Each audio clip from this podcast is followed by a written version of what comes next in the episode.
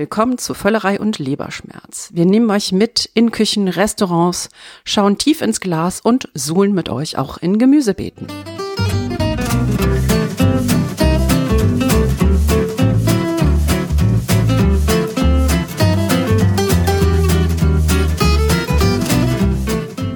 Herzlich willkommen bei Völlerei und Leberschmerz, eurem Podcast über Essen, Trinken und den ganzen anderen Rest. Am Mikrofon ist die Frau, die rote Haare hat und das hat sie nicht allein vom Whisky trinken, sondern auch aus Natur, Carmen Hillebrand.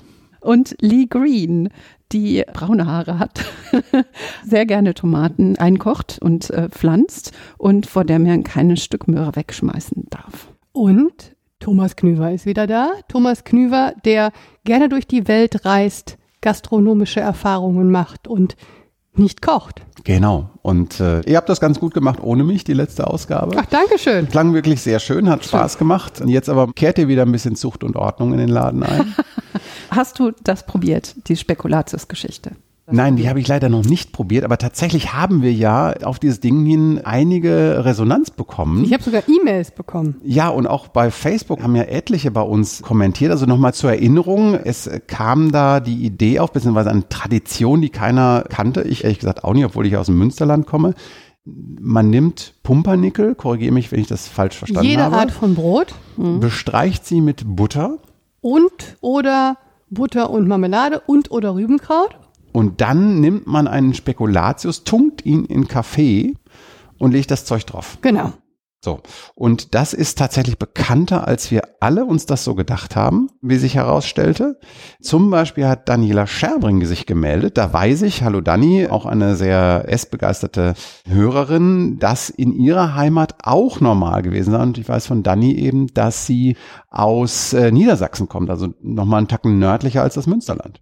Und wir hatten unsere liebe Brita, die ja auch unsere Producerin ist, war ganz aufgeregt, nachdem sie diese Sendung schnitt und meinte so, Mensch, das kenne ich doch auch. Das hat meine Oma auch gemacht. Und Schleswig-Holstein ist die geboren, nach dem Krieg aus Schlesien geflüchtet. Da konnte die Brita mir jetzt aber nicht sagen, ob die Oma das aus Schlesien mitgebracht hat oder ob sie das in Schleswig-Holstein eingesammelt hat, das Rezept. Aber es ist definitiv nicht nur ein NRW-Ding. Nö, und ich habe mit einer Praktikantin gesprochen, einer Agentur, wo ich saß. Und als ich das so erzählte, sagte, ja, das machen wir schon immer. Irgendwo aus Nordrhein-Westfalen kam sie. Ich weiß jetzt nicht mehr wo, ne, aber das fand ich auch ganz spannend. Ja. Was ich ganz witzig fand, ist, dass alle Leute, die dann irgendwie so diesen Memory Flash bekamen, gesagt haben, stimmt, muss ich mal wieder machen, hatte ich total vergessen. Schickt uns eure Fotos, wenn ihr das jetzt dann macht zu Bitte. Weihnachten.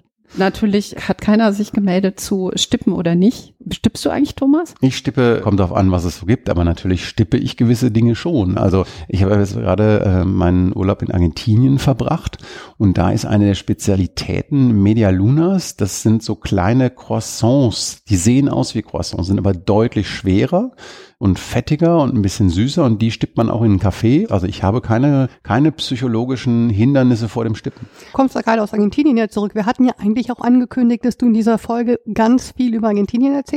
Jetzt hast du aber so viel Geschichten dabei, dass wir das auf eine Sonderausgabe schieben. Und das wird dann unser Start in 2020. Ja, ich glaube, das ist eine gute Idee. Ich habe auch ein paar Sounds mitgebracht. Ich habe ein bisschen was zum Verkosten mitgebracht. Und äh, tatsächlich gibt es über Argentinien Steak? schon, äh, nein, kein Steak. Es gibt über Argentinien tatsächlich eine Menge zu erzählen, auch wenn das Land jetzt in der Hochkulinarik deutlich zurückliegt hinter ja, Peru oder Mexiko, um jetzt mal den gleichen Kontinent zu nehmen.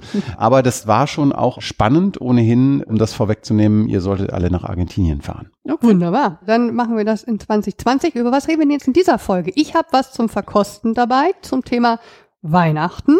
Übrigens äh, gibt es den Hinweis einer begeisterten Hörerin, mit der ich verheiratet bin, wir sollen nicht verkosten sagen. Sie findet diesen Begriff so schlimm. Achso, wir probieren. Ja, vielleicht sollten wir das jetzt sagen. Okay. Äh, Extra für Niki probieren wir. Degustation. Wie wär's denn damit? Ein bisschen Französisch. Genau. Also ich habe eine Weihnachtsdegustation für euch vorbereitet.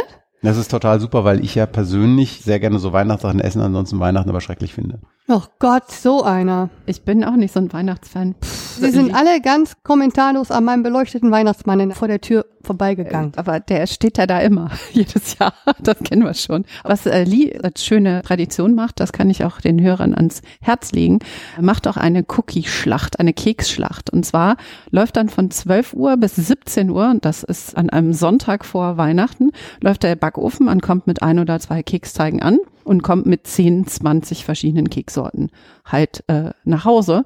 Und dann, Wenn sie nicht alle vorher gegessen werden. genau, ja, meistens ist genug da. Kinder sind immer da und dann gibt's immer deinen berühmten Eggnog. Das Rezept musst du mir mal geben. Und dann gibt's eine schöne Suppe dazu, mal Knackwürste, damit es nicht nur süß ist. Also nur tolle Sachen. Ja, genau, ich bin also wir reden über. Weihnachten und wir werden sprechen mit einem ganz spannenden Gast zum Thema nachhaltige Fischzucht. Vielleicht ist euch in euren Timelines auch begegnet vor einigen Wochen eine Aktion, wo es einen großen Aufschrei gab, dass nämlich ein bekannter YouTuber einen Baby-Delfin sich den hat nach Hause hat liefern lassen und den gegessen hat. Und dahinter steckt nämlich eine Firma namens Follow Fish. Genau, wir reden mit Jörg von Follow Fish, die glaube ich mittlerweile sogar Follow Food heißen, weil wir nicht mehr nur noch Fisch machen, über nachhaltige Fischwirtschaft und Weihnachtskarpfen. Und äh, dann reden wir so ein bisschen über Weingeschenke, weihnachtliche Weihnachtsgeschenke. Ja, und andere Dinge. Wein, Weinwichteln. Über Weinwichteln werden wir reden mit Paul Truskowski. Was das ist, das werdet ihr später erfahren. Das ist aus einem Affekt daraus entstanden und inzwischen gibt es da 2200 Menschen, die sich quer über den Kontinent nicht kennen, aber sich gegenseitig Wein schenken. Das ist unsere Ausgabe. Fangen wir mal an. Ja, fangen wir mal an. Also,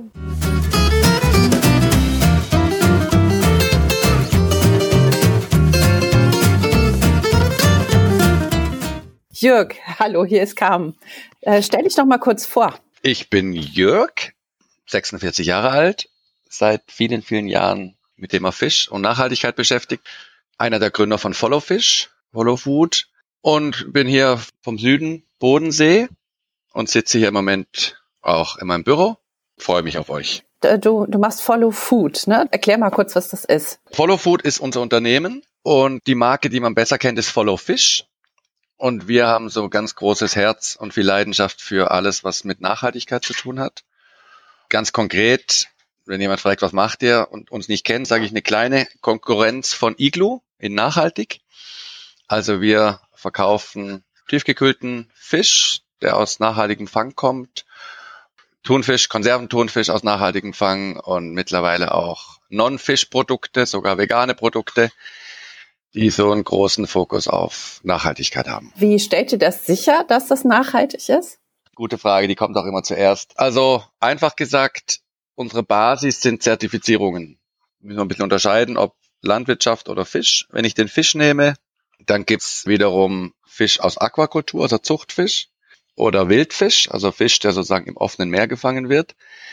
Wenn wir von Zuchtfisch sprechen, dann gibt's Biostandards, wie wir es aus dem Fleischbereich kennen. Da geht's dann um so Dinge wie, wie viele zum Beispiel Lachse schwimmen im Gehege, was kriegen die Lachse zu essen, werden die mit Antibiotika behandelt oder nicht.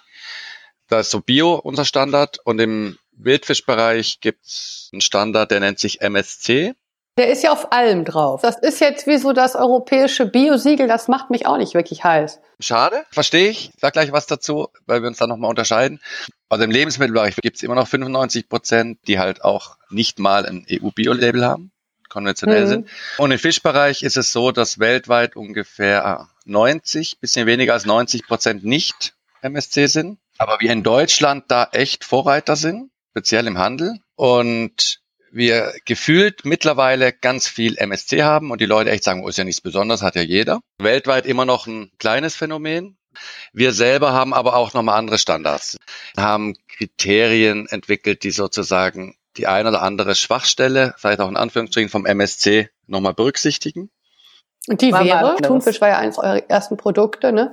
Da ist ja das, die große Frage, ist da Delfin drin oder nicht, wegen der Netze? Da habt ihr ja auch da gerade sehr aufmerksamkeitswirksam der Welt mitgeteilt, dass Delfin im Thunfisch sein kann. Da kannst du vielleicht auch gleich nochmal was zu sagen zu diesem Stunt. Ja, ja. Aber ähm, äh, dann gibt's ja zum Beispiel diese Thunfische, die tatsächlich mit, mit Leine ne, gefischt werden. Ein Fisch nach dem nächsten, ohne Netze. Ist das ein EMSC-Standard oder ist das ein Zusatzstandard? Nee, das ist Zusatz. Also genau. Das heißt, MSC hat auch irgendwie diese Trawler, die durchs Meer gehen und mit den Netzen den Boden aufreißen und alles einsammeln, was nicht bei drei, nee, auf den Bäumen ist man nicht im Wasser, auf der Alge ist.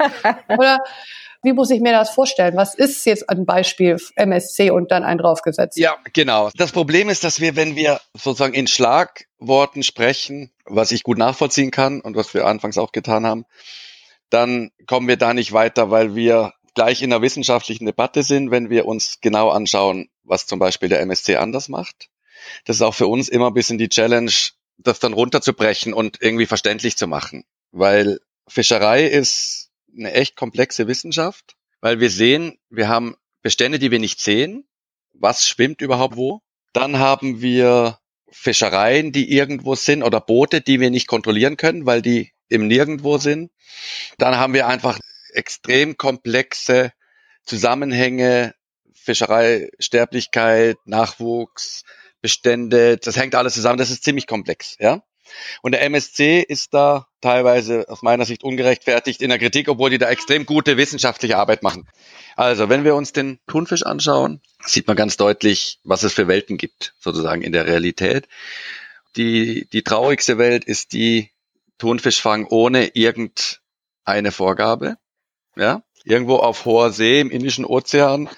Da müssen wir uns auch keine Illusion machen, dass da irgendein Land irgendwas kontrolliert. Ja, das ist fernab von allem. Gibt es da Trawler, wenn wir irgendein Land haben, denen sie zugeordnet sind. Und dann fahren die Thunfischfänger raus, jetzt zum Beispiel im Indischen Ozean, machen den sogenannten FAD-basierten Thunfischfang. FAD steht für Fish Aggregating Device. Das sind schwimmende Bojen. Und die Bojen, die werfen Schatten. Und Fische haben den Instinkt, wenn es Schatten gibt, sich darunter zu versammeln. Weil das für die Sicherheit bedeutet. Das fängt an bei den kleinen Fischen. Dann kommen die größeren Fische, weil die kleinen da sind. Also auch wenn im Ozean irgendwelche Paletten schwimmen, darunter gibt's immer riesen Fischschwärme. Diese Fats verteilen die Trawler hundertfach oder tausendfach und dann sind die mit Sendern ausgestattet und dann kommt eben der Fischfänger, der die Info bekommen hat von seinem Computerprogramm, dass er jetzt dahin fährt, die GPS-Daten, Ringwadennetz drum und fängt halt alles, was in diesem Schatten schwimmt. Aber im Zweifel fängt er ja nicht nur, sondern nimmt auch noch Algen mit, äh, Korallen und irgendwie Ja, in dem Fall nicht, noch. weil das ist keine Grundberührung, aber er nimmt Okay. halt einfach alles, was darunter schwimmt. Und was er nicht Ja. braucht, geht wieder über Bord und ist dann tot.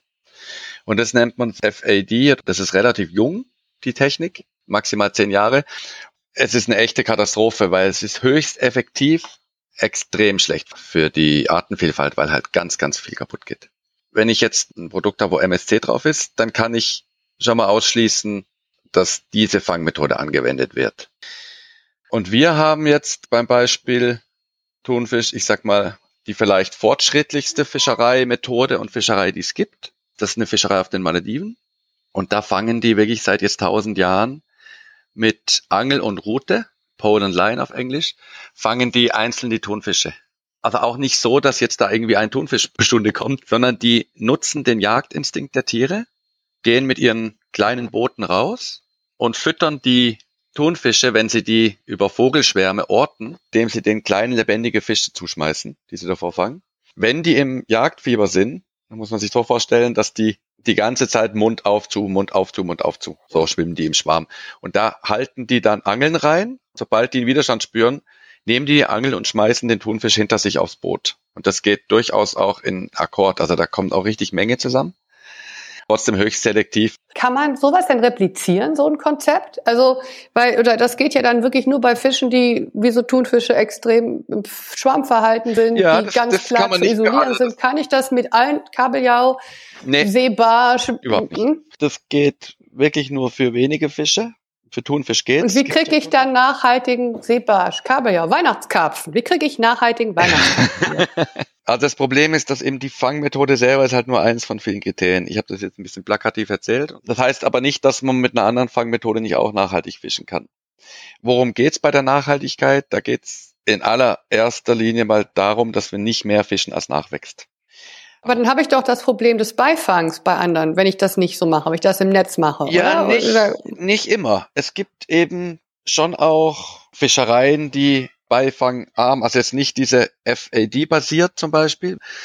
Im Kabeljau ist schon so, dass ich den auch sehr, sehr beifangarm fangen kann mit einer Netzfischerei. Problem beim Kabeljau ist, dass er bodennah ist und dann habe ich wieder das Thema Grundberührung, was auch nicht so eindeutig zu beantworten ist, wie, wie wir das vielleicht alle gerne hätten. Es gibt leider fast nie in der Fischerei eine Eindeutigkeit.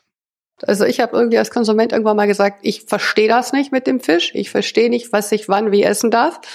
Das habe ich halt bei allen anderen Sachen, die ich esse, habe ich das halt nicht. Ich habe hier meine äh, Landwirte, meinen Bauernmarkt, kauf konsequent eigentlich nur saisonal und regional und habe dann halt irgendwann mit den Schultern gezuckt und gesagt, dann esse ich halt einfach keinen Fisch mehr, bis auf den Forellenzuchtmenschen, der auf dem Markt ist. Und ab und zu kaufe ich mir dann tatsächlich meine Dose Followfisch, äh, Thunfisch, wenn ich unbedingt Lust auf Thunfisch habe. Aber ich habe Fisch eigentlich von meinem Speiseplan gestrichen, weil ich als Konsument überfordert war, mit wie fällig die richtige Entscheidung. Klingt ja, als wärt ihr als Profis auch schon überfordert. Von daher muss ich mich als nicht schlecht fühlen.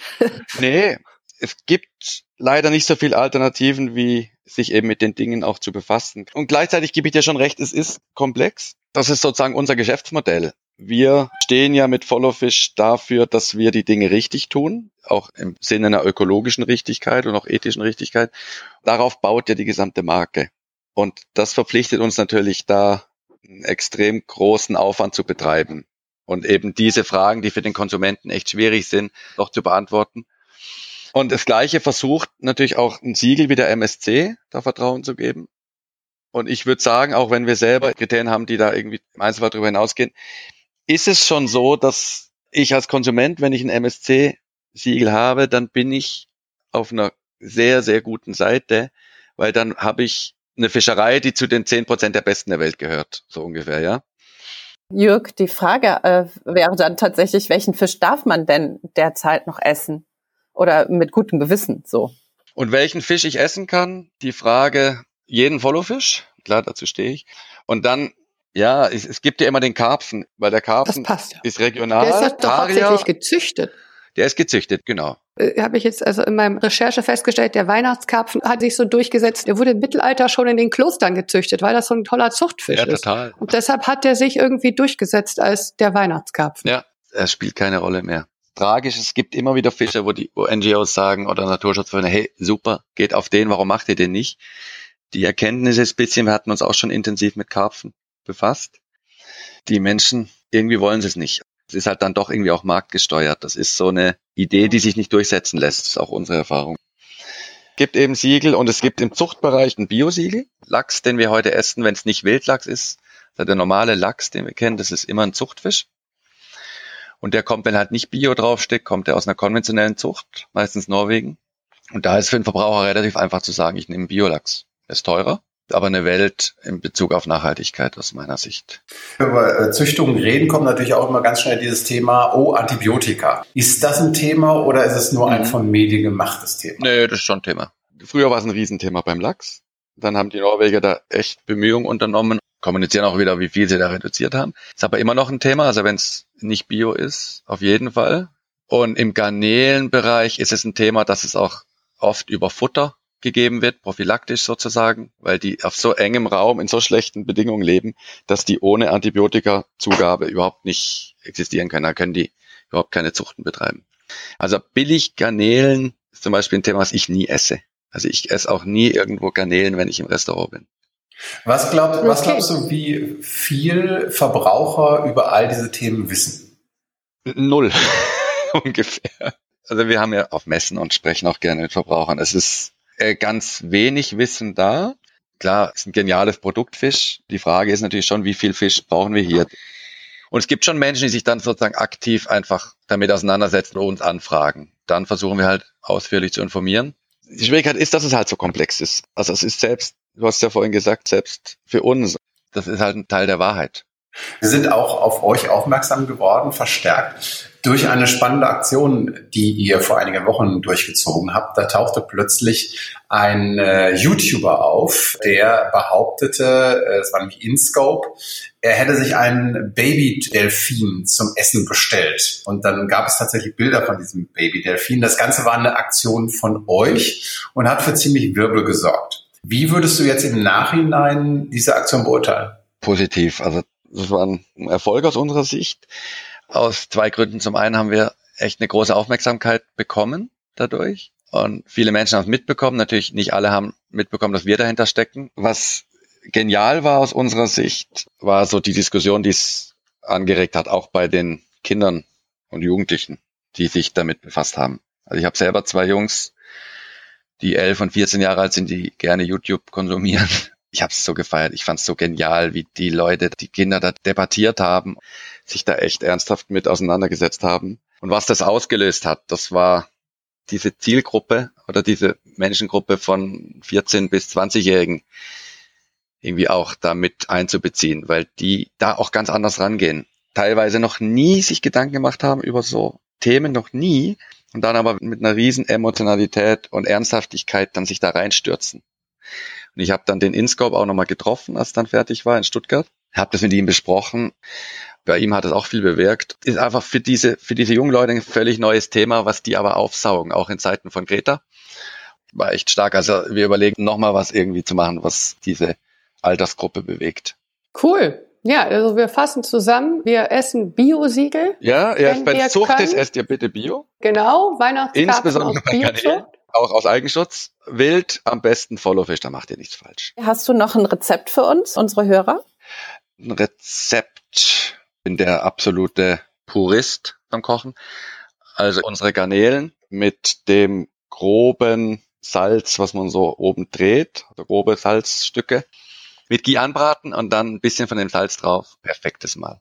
Hervorragend. Jörg, Schön. wir danken dir. Ja, gerne. Ich danke euch.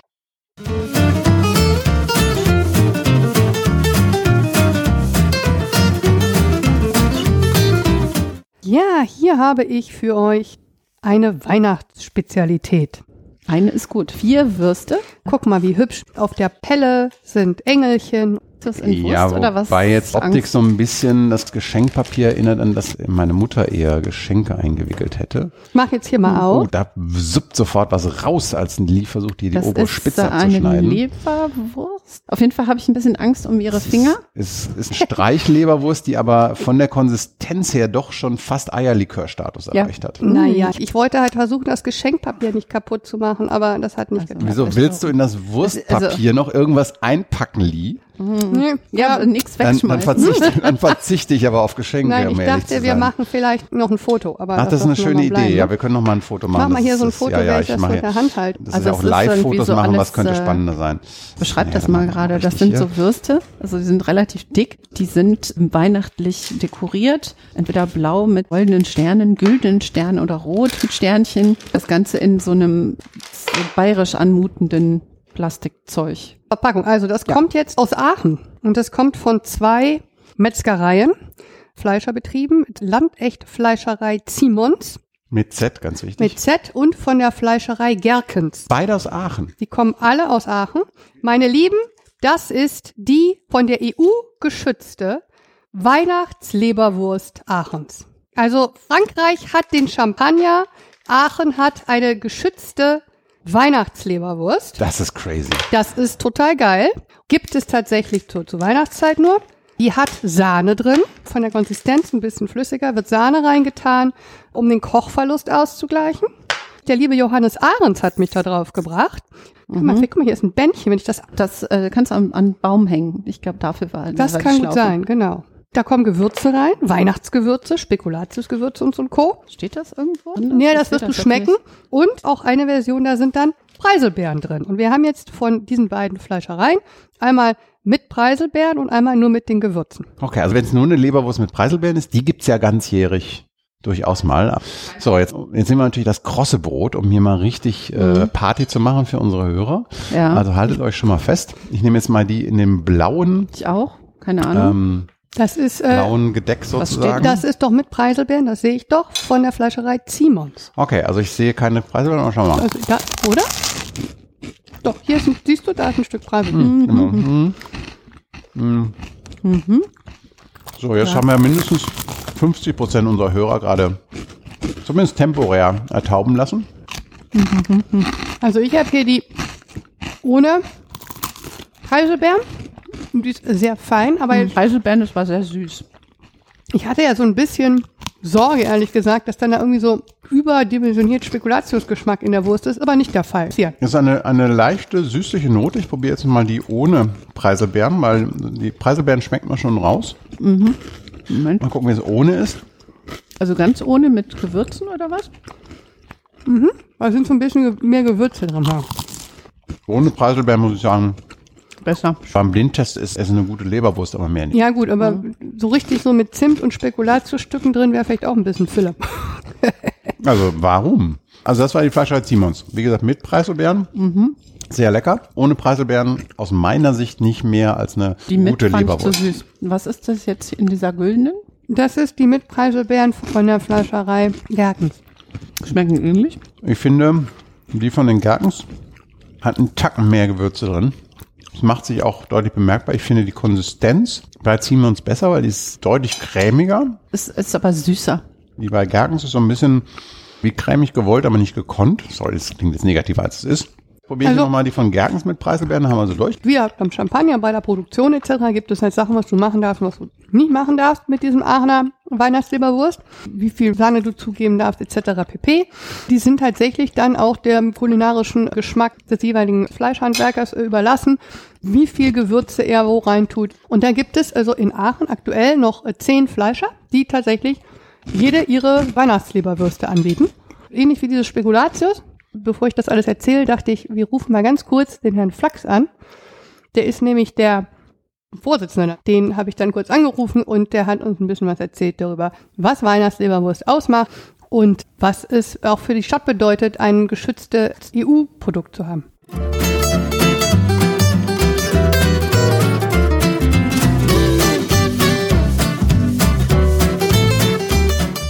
Herr Flachs, vielen Dank, dass Sie sich die Zeit nehmen. Was ist Weihnachtsleberwurst? Es hat eine Tradition aus dem 18. Jahrhundert. Da gab es schon Rezepte über eine Aachener Weihnachtsleberwurst, die man verschenkt hat, um Kunden, die vielleicht einen guten Fleischeinkauf zu Weihnachten gemacht haben, zu belohnen. Dieses Produkt äh, ist viele Jahre auf die Weise unter die Leute gekommen, kostenlos. Dann haben die Kunden gesagt, das ist aber eigentlich zu wenig, immer das eine Würstchen da, wir würden das gerne in größerem Rahmen haben. 1955 haben einige Kollegen dann diese Weihnachtsleberwurst auch beworben in Anzeigen, in Zeitungen als Verkaufsgegenstand. Ich krieg hier von meinem lokalen Fleischer auch immer so eine ganz normale Fleischwurst. Die ist jetzt irgendwie nicht besonders. Die hat auch keine Engelchen auf der Pelle, so wie die schöne Weihnachtsleberwurst, die sie uns geschickt haben. Die Weihnachtsleberwurst ist ja jetzt nicht nur die normale Leberwurst, sondern die ist in der Rezeptur ja auch nochmal speziell. Das ist wahr. Also das hat sie immer ausgezeichnet.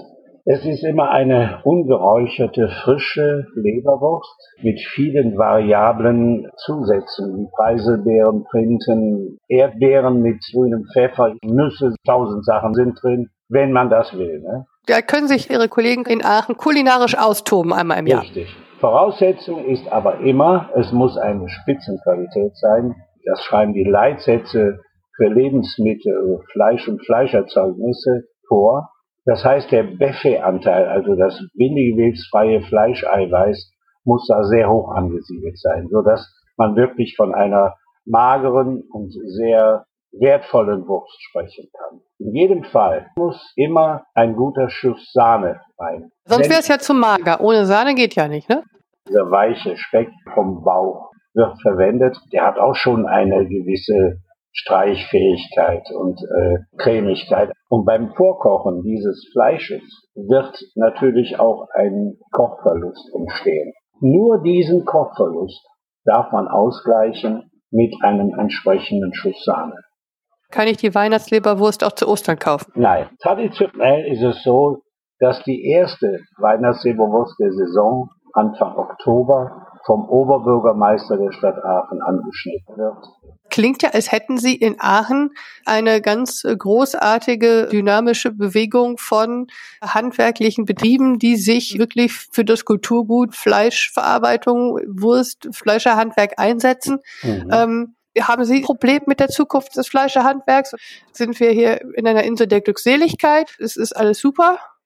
Der Verlust ist schon gravierend.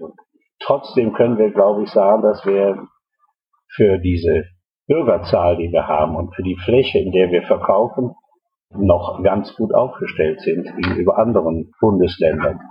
Wir haben uns sehr bemüht und haben diese Produkte nach vorne gebracht, auch fairerweise mit dem Land NRW.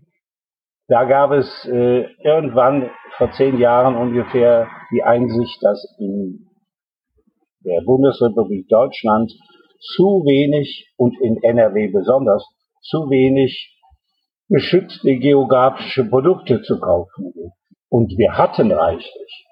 Als vor zehn Jahren nur das Kölschbier und äh, das, ich glaube, die Aachener Printe in dieser Liga mitspielte, das hat sich in den zehn Jahren verändert und wir sind mittlerweile bei 17, 18 GGAs in, NRW. Es gibt ja auch noch neben der Weihnachtsleberwurst in Aachen den Aachener Puttes und die Karlswurst. Der Öscher Puttes, also eine Blutwurst, ist so geschützt wie die Leberwurst auch, hat auch eine Riesentradition. Aber mit dem Öscher Puttes, mit der Aachener Weihnachtsleberwurst und mit der Printe, glaube ich, sind wir die einzige Stadt in Deutschland, wenn nicht sogar in Europa, die drei GGAs in ihren Mauern hat. Aber auch für unsere Hörer, die jetzt äh, neugierig sind auf diese Weihnachtsleberwurst, sie waren so freundlich und haben uns ein Best-of-Paket zur Verkostung geschickt. Ja. Ähm, was macht denn der geneigte Hörer, der jetzt unbedingt Weihnachtsleberwurst probieren will? Der muss auch mal nach Aachen kommen, weil da gibt's dann auch noch andere Sachen zu sehen. Aachen ist immer eine Reise wert oder gibt's doch irgendeine Möglichkeit, eine Weihnachtsleberwurst anders zu bestellen? Wir haben das noch nicht äh, in, im Rahmen eines Versandhandels gemacht, so dass wir jetzt da loslegen. Wobei jeder einzelne Betrieb natürlich in der Lage ist, so ein Päckchen zu packen, eine Rechnung dazu zu legen und abzuschicken. Ne? Das dürfte gar kein Problem sein. Dann äh, danke ich Ihnen ganz ein bisschen, was erklärt habe über die Aachener Weihnachtsleberwurst. Aachen ist ja nicht ganz so weit weg. Das ist ja eigentlich das Schöne hier in der ja. Region, dass man eigentlich ja schnell überall ist. Ja, bringen Sie gleich den Johannes Ahrens mit. Das war wunderbar. Vielen Dank, Herr Flachs. Gerne geschehen.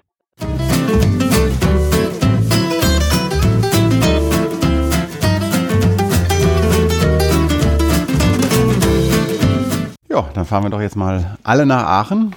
Genau. Meine Schwiegereltern besuchen, die wohnen in Jülich, das ist um die Ecke. Bei ja. denen habe ich das noch nie gegessen. Tja, siehst du? So ist das. Was es alles zu entdecken Nein. gibt. Gerade im Off hat Lee dann auch angekündigt, dass sie das komplett alleine essen will. Ich weiß gar nicht, ist das ein Kilo? Ich habe nicht gesagt komplett allein. Ich habe nur gesagt, du nimmst das jetzt nee, nicht nee. mit und mir weg und so. Wir essen uns jetzt gleich gemeinsam aus. Also ein Kilo. Mhm. Ja, ja ich sagen, das, sind, das sind eigentlich, eigentlich zwei stramme Leberwürste, die ja, wir da jetzt vor uns liegen haben. Und mit Sahne auch noch, ne? Und mit Sahne auch noch, ja. Ja, immer, wir sind, wir sind ja nicht zum Spaß hier, ne? Und Was? außerdem ist Weihnachten. Ja. Niemand hat gesagt, dass Podcasting ein Vergnügen sei. Genau, aber wir bedanken uns nochmal ganz herzlich bei Johannes Ahrens für den Hinweis, dass es doch in Aachen sowas Tolles gibt wie Weihnachtsleberwürste. Genau, wenn ihr was Lokales habt, übrigens äh, immer gerne Bescheid sagen. Ja, ne? oder also, habt ihr in eurer Stadt irgendeine europäische Schutzgemeinschaft, von der wir nichts wissen? Komm, wir machen Podcast wichteln. Schickt uns Sachen zu, wir, ja. wir testen sie. Gerne und wir würden auch was zurückschicken. Also müsst ihr uns dann nur sagen. Genau. In welche Richtung das gehen soll. Ja, aber Weihnachtsgeschenke, essbare Weihnachtsgeschenke, finde ich ja eigentlich auch cool. Das Positive an essbaren Weihnachtsgeschenken ist, sie machen immer irgendwie Sinn. Bei vielen anderen Geschenken habe ich immer das Gefühl, es ist dieses noch mehr Zeug. Wir haben doch alle irgendwie so viel Zeug. Also ich bin ja irgendwie so Team eigentlich überhaupt keine Weihnachtsgeschenke. Ich schenke lieber jemandem Zeit, weil Zeit, glaube ich, ist das höchste Gut heutzutage. Wenn Wie machst jemand, du das denn dann? Indem ich zum Beispiel mit jemandem sage, wir, wir kochen gemeinsam oder wir fahren irgendwo hin, wo ich weiß, der hat irgendwie Spaß, in irgendeine andere Stadt ins Museum zu fahren oder mhm. sowas. Mhm. Sowas schenke ich ja. gerne. Aber alternativ dann halt meine selbstgemachten Marmeladen aus dem Keller. Das ist natürlich sehr schön, aber man kann natürlich auch bei Essen schenken. Bei denen, die sich jetzt nicht so gut auskennen, die landen dann halt bei solchen Sachen wie die Fassbar oder so, wo man dann so Sachen abfüllen kann, die äh, häufig genug einfach nur mittelmäßig sind.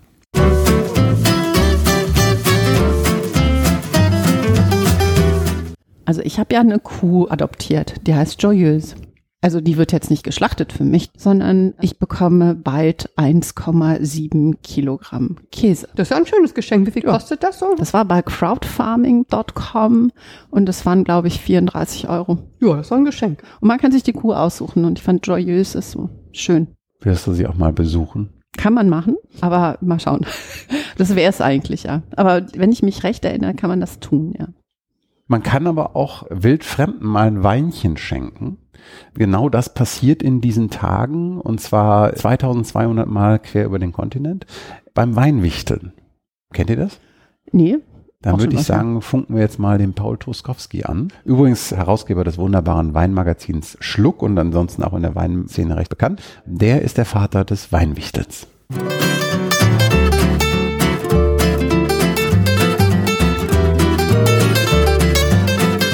Etliche Menschen bekommen in diesen Tagen was geschenkt, nämlich eine Flasche Wein. Und das liegt an Paul Truskowski, dem Herrn des Weinwichtels. Paul, wie kommt man auf die Idee, erstmal so ein Weinwichteln unter Fremden aufzumachen? Ja, ich muss zugeben, es gab eine Inspiration dafür und zwar war es das Third Wave Wichteln. Third Wave ist eine Bezeichnung aus dem Café und äh, da gab es ganz viele Menschen, die halt Kaffee durch die Gegend geschickt haben. Und da habe ich mir gedacht, warum äh, machen wir das nicht auch mit Wein? Und äh, ich glaube, mittlerweile sind wir im fünften Jahr. Im ersten Jahr hatten wir so um die 400 Teilnehmer und jetzt haben wir, glaube ich, 2200 und ein paar zerquetschte. Wie muss man sich das vorstellen? Wie funktioniert das? Kurz vor Weihnachten beziehungsweise im November wird dann sozusagen die Anmeldung eröffnet. Die ist über, über meinen Weinblog drunkenmonday.de zugänglich mhm. und da können sich dann alle eintragen. Das ist ein ganz einfaches Google-Form. Sagen auch, ob sie jetzt national oder international wichteln möchten und sind sozusagen dabei. Und dann äh, schmeißen wir unsere Wichtelmaschinerie an. Ja, das ist eine ganze Technologie im Hintergrund sozusagen, die dann diese gut 2000 Teilnehmer wichtelt, verwichtelt und dann automatisierte E-Mails rausschickt an alle Teilnehmer mit den äh, Adressen des jeweiligen Wichtels und natürlich noch zwei, drei Hinweisen, bis wann es verschickt werden soll und so weiter.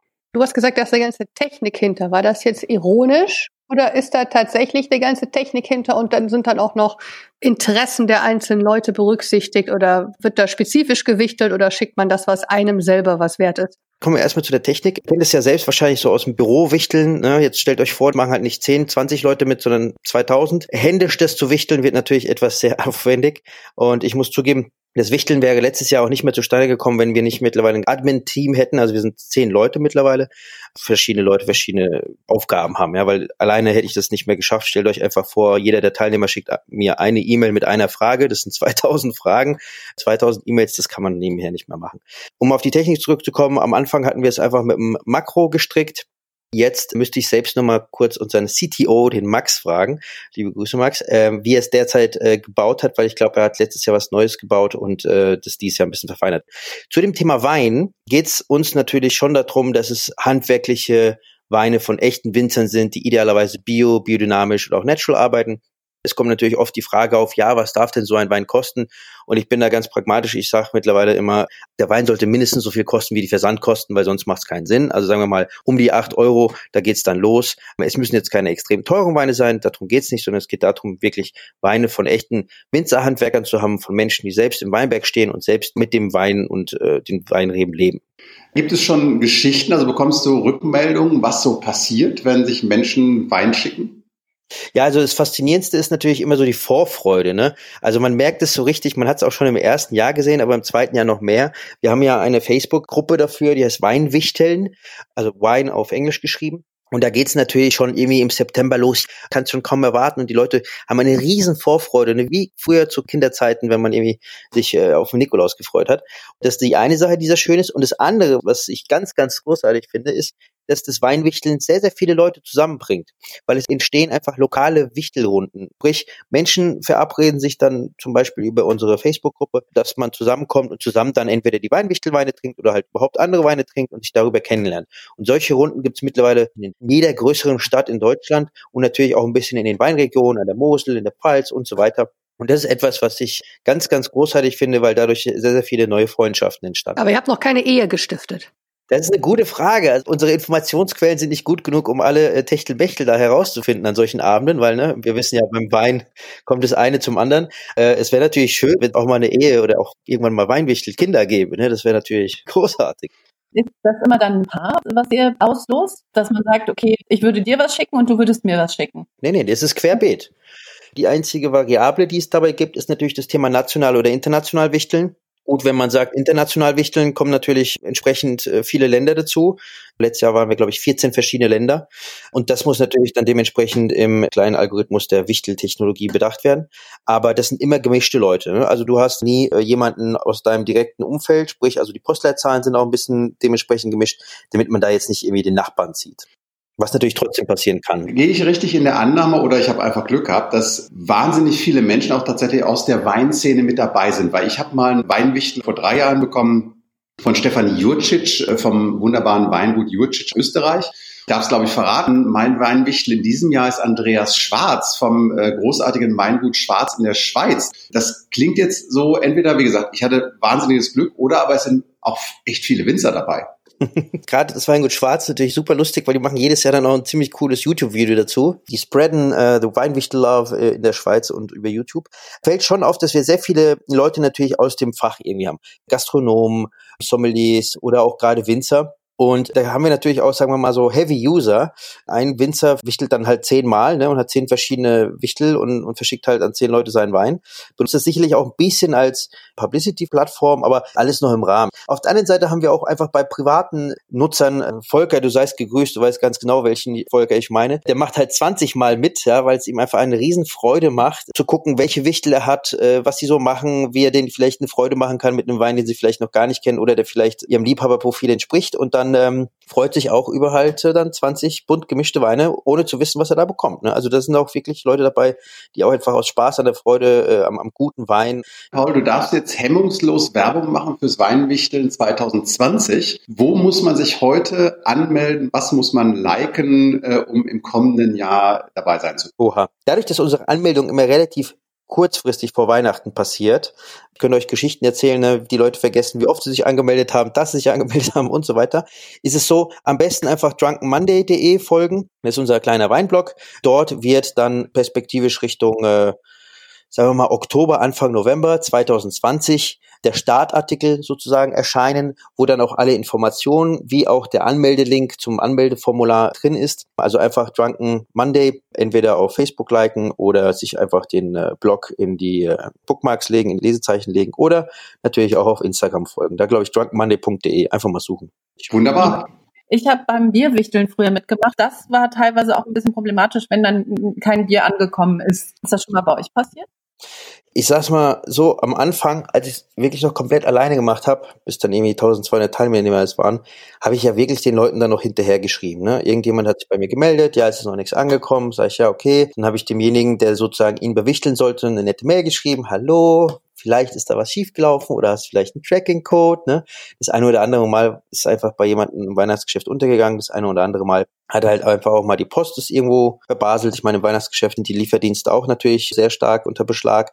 So passiert es natürlich schon auch mal, dass da irgendwie was nicht ankommt oder dass vielleicht jemand, der da was Größeres erwartet hat als Wein, vielleicht einen einfachen Wein bekommt. Natürlich haben wir das im Admin-Team jetzt oft durchgekaut, wie wir das irgendwie steuern, ja, eine Bahn lenken könnten. Aber das geht bei der Größe erstens nicht und zweitens verliert es dann auch irgendwie so seine Idee. Das Weinwichtel ist eine freiwillige Sache, da darf jeder prinzipiell mitmachen und es steht auch überall in der Anmeldung und dann auch dementsprechend in der E-Mail, die man bekommt, ne? wenn du keinen Wein verschickst, dann zerstörst du die Idee dieses ganzen Projekts. Also es beruht auf Vertrauen.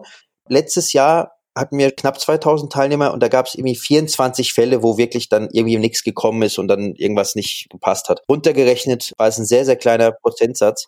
Bin da vielleicht ein bisschen naiv, aber ich glaube immer an das Gute im Menschen und glaube dementsprechend mit dem Spirit, mit dem wir da alle reingehen, dass das auch gut verläuft und in der Regel haben wir auch eigentlich keine Probleme, dass da jetzt irgendwie was nicht kommt oder dann kommt es vielleicht mal verspätet, aber es finden sich zum Beispiel auch ganz schnell Ersatzwichtel, ja. Wenn jemand dann, weiß ich nicht, Mitte Januar oder Ende Januar sagt, Mensch, so schade, ich habe jetzt wirklich gar nichts bekommen und das Wichtel-Admin-Team hat sogar auch nachgeforscht, aber es ist nichts gekommen, da finden sich in der Gruppe sofort irgendwie fünf, sechs Wichtel äh, oder halt Gruppenteilnehmer, die sofort sagen, ja, kein Problem, ich wichtel mit dir, ne. Das ist dann eher so ein offeneres Wichteln, aber so kommt jeder dann immer noch äh, an seine Flasche und der eine hat eine Schenkfreude, der andere hat eine beschenkt werden Freude und ähm, alle gehen glücklich dann ins neue Jahr. Ja, Paul, vielen Dank, dass du bei uns warst. Weiterhin toi toi toi mit dem Weinwichteln und dir dann auch schon mal schöne Weihnachten. Euch auch.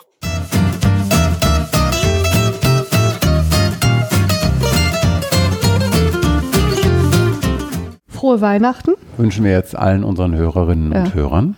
Was Ähm, ist dir so zu Weihnachten? Habt ihr schon Pläne? Bei mir gibt's jedes Jahr das Gleiche. Es gibt Heringssalat, also Kartoffelsalat mit Hering. Fisch, bei uns halt aus der Dose, weil wir kommen ja aus der Tschechei und haben ja diese Fischfabrik gehabt. Und dann ein paar Tage später den Weihnachtstruthahn, weil wir den immer historisch in der Familie zu Weihnachten machen, weil mein Vater eben zu Thanksgiving ja nie in Amerika war. Also haben wir sozusagen die Thanksgiving-Tradition zu Weihnachten. Ja, wir fahren zu der Verwandtschaft nach Rottweile in den Schwarzwald und da ist die Küche endlich umgebaut worden. Das heißt, jetzt ist der Ofen wieder groß genug, damit Du meine kochen Wunder- kannst. Nein, du weißt, niemand kann wollen, dass ich koche. ähm, nein, meine wunderbare Ehefrau macht eine wunderbare Weihnachtsgans. Ja, bei mir gibt's äh, wahrscheinlich Wildschwein mit einer Portweinsoße. Manchmal schmeiße ich da irgendwie Lebkuchen noch rein. Das wird dann dicker und dann hat man noch ein bisschen Süße dabei. Mal schauen. Ja, siehst du mal, das Wildschwein mit dem Lebkuchen passt ja zur Weihnachtswurst mit den Printen, Mhm. die Weihnachtsleberwurst. Genau.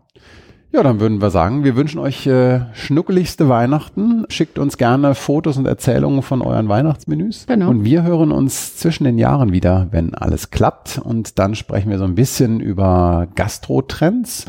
Und für diejenigen, die jedes Silvester Dinner for One gucken, für die werden wir auch was Besonderes haben. In diesem Sinne, einen guten Rutsch in ein schönes. Erstmal haben wir Ein gut- Weihnachten. Einen Frau guten. Rutsch in ein schönes Weihnachten. Genau. Feiert schön. Tschüss.